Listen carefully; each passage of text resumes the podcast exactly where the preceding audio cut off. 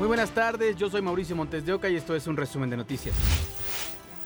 Un enfrentamiento entre sujetos armados y elementos de la Guardia Nacional dejó un oficial herido y dos agresores detenidos en Encarnación de Díaz, Jalisco. El intercambio de disparos ocurrió en la granja de pollos El Salvador. Los policías acudieron ahí al recibir denuncias por detonaciones de arma de fuego. Fue cuando llegaron cuando los gatilleros les dispararon. A los detenidos les aseguraron dos fusiles de asalto, un chaleco balístico y un vehículo de blindaje artesanal. Tras una persecución detuvieron a un asaltante en Tláhuac. La víctima, un joven de 19 años, avisó a policías cuando el delincuente lo despojó de su celular. Los agentes ubicaron al ladrón que escapaba en un taxi. Debido a que manejaba a exceso de velocidad, perdió el control y se impactó en una unidad de la Secretaría de Seguridad Ciudadana. Detuvieron a Oscar N., presunto líder de un grupo delictivo, y a su cómplice Alejandra N. en Guadalupe, Nuevo León. Durante el operativo se aseguraron dos mochilas, droga, dos básculas grameras, un celular y efectivo.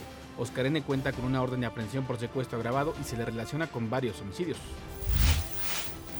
Un juez federal del Estado de México sentenció a 92 años de prisión a José Luis Abarca Velázquez, expresidente municipal de Iguala, hallado culpable del secuestro de los activistas guerrerenses Arturo Hernández Cardona, Ángel Román Ramírez y Rafael Félix Valdera Román en mayo de 2013. El exfuncionario además se enfrenta a un proceso por delincuencia organizada. En su momento fue absuelto por la desaparición de los 43 normalistas de Ayotzinapa. Hoy sabemos un poco más de la riña que derivó en la muerte de tres internos en el penal de Santa Marta en Ciudad de México el lunes. Por ejemplo, que las víctimas estarían relacionadas con una organización criminal y con extorsiones. La riña en la que murieron tres internos del módulo diamante del penal de Santa Marta ocurrió entre dos grupos de reos. Las primeras versiones que permearon en los familiares revelan que el fondo del enfrentamiento fue por la operación de extorsiones telefónicas. Se presume que los tres fallecidos venían sometiendo y amenazando a los otros cinco para hacer las llamadas ilícitas con la finalidad de que cumplieran con su cuota. Estos últimos, hartos de ser amedrentados sistemáticamente, arremetieron contra sus agresores y les arrebataron la vida a golpes. Los hechos aún no quiere corroborarlos la Fiscalía Capitalina. La necropsia reveló que murieron por golpes en la cabeza. Además de ese tema de las extorsiones, familiares se atrevieron a revelar que existen otros actos corruptos. Cada día de visita reparten 200 pesos entre los custodios para meter comida, para pasar los filtros, para llamar a su familiar, entre otros. Pero dicen, el verdadero negocio está en los celulares. Pues que piden mucho dinero, que rentan teléfonos y que piden una cantidad muy fuerte de dinero, 6.500 a la semana. ¿Para qué? Pues para que ellos puedan tener comunicación y tener redes sociales y todo. O si usted lo quiere meter, le cobran 70 mil pesos. Los internos fallecidos cumplían condenas por homicidio calificado, robo y portación de arma de fuego. Los cinco acusados están presos por homicidio, robo, secuestro, violación y portación de armas. El director del penal, Juan Carlos Lozada García, y el subdirector de seguridad, Alfredo Robledo Hernández, fueron cesados de sus cargos y llamados a declarar ante el Ministerio Público, quien abrió la carpeta de investigación. Javier Garduño, Fuerza Informativa Azteca. El gobierno federal gasta más de mil pesos al día por cada reo que hay en los ocho centros penitenciarios federales del país. México tiene uno de los sistemas penitenciarios más caros del mundo.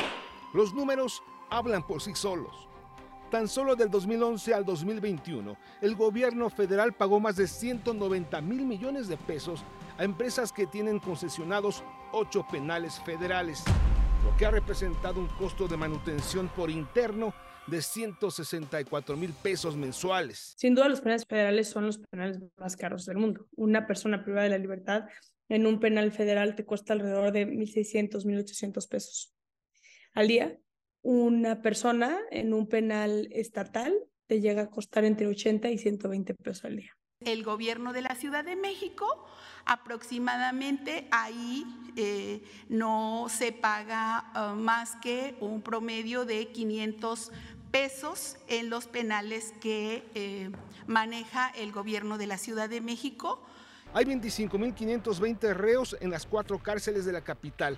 El gasto diario es de 12.760.000 pesos. Otro tema sobre el costo en las cárceles mexicanas es el llamado dinero chico, ese recurso que tienen que gastar los internos para sobrevivir en reclusión. Primero un tema de dinero chico. lo que cuesta para que una persona privada de la libertad viva adentro de la cárcel. Esos cinco pesos que tienen que pagar por la lista, este, esos 100 pesos o 50, 80, 200 pesos que tiene que pagar la familia por entrar a visitar a su, a su, a su familiar, que si quiere una cama dentro de la cárcel, que si quiere poder usar el baño, que si quiere poderse bañar, secuestrador o narcotraficante que va a pagar la celda VIP, ¿no? Que puede pagar hasta 200, 300 mil pesos. Ese dinero chico generado por la corrupción y el autogobierno permite que en las prisiones algunos internos vivan con privilegios, desde tener un teléfono celular, televisión, cama, juegos de video y, ¿por qué no?, una jaula de oro. Federico Anaya, Fuerza Informativa Azteca.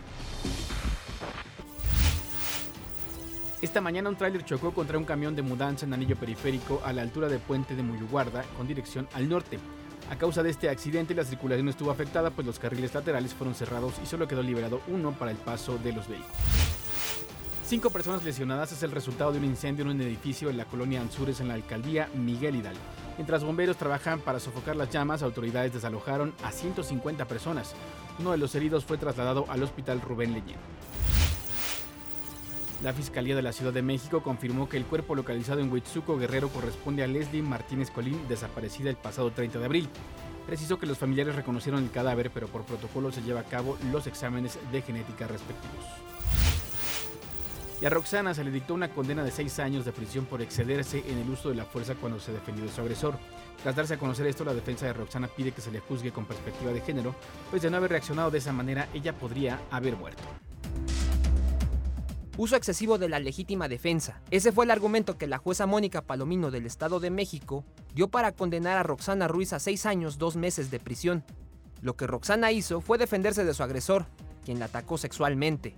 El tribunal reconoció que Roxana sí fue víctima de abuso sexual, pero la jueza dijo que con un golpe en la cabeza habría sido suficiente para defenderse.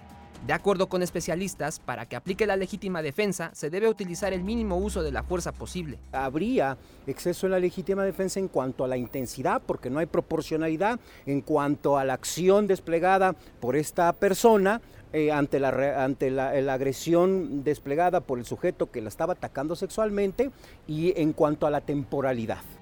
Pero activistas de mujeres, víctimas de violencia, señalan que en el caso de Roxana, la agresión que sufrió pudo incluso haber puesto en peligro su vida, por lo que sus acciones no deben ser consideradas excesivas. No se puede hablar de que hay exceso de, respuesta, ¿no? No podríamos hablar de eso. Tal vez en esta situación fue el querer defender su integridad emocional, su cuerpo, su persona, ¿no? Tal vez ahorita ella estaría, si no se hubiera defendido, estaría tal vez muerta. Además señalan que frente a una agresión sexual, una mujer no puede dimensionar cuánta fuerza es excesiva o no para defenderse. Está confirmado que realmente Roxana sufrió abuso sexual y pues ella se defendió. Así, a, a, tuvo la oportunidad de defenderse. Muchas mujeres no lo tienen. Muchas mujeres ya no, no aparecen las violan, las desaparecen, las violan, las matan, las desaparecen. ¿Cuántas familias no están buscando a sus, a sus, a sus hijas? La defensa de Roxana ahora tendrá 10 días para apelar su sentencia. Exigen a las autoridades del Estado de México que juzguen con perspectiva de género y recuerden que si Roxana no se hubiera defendido, muy probablemente pudo haber terminado como una estadística más de feminicidio. Con información de Hugo Vela, para ADN 40, Fuerza Informativa Azteca. Hasta aquí las noticias del momento en este podcast informativo de ADN 40. Yo soy Mauricio Montes de Oca y nos escuchamos en ADN 40 Radio.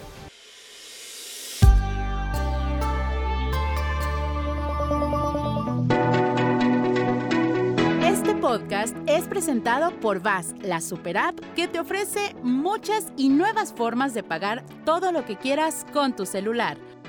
Olvídate de las filas y dedícate a lo que más te gusta ver tele en vivo, películas, escuchar música, podcast y estar siempre enterado de las noticias más importantes. Todo en un mismo lugar. Vas, la super app, con todo.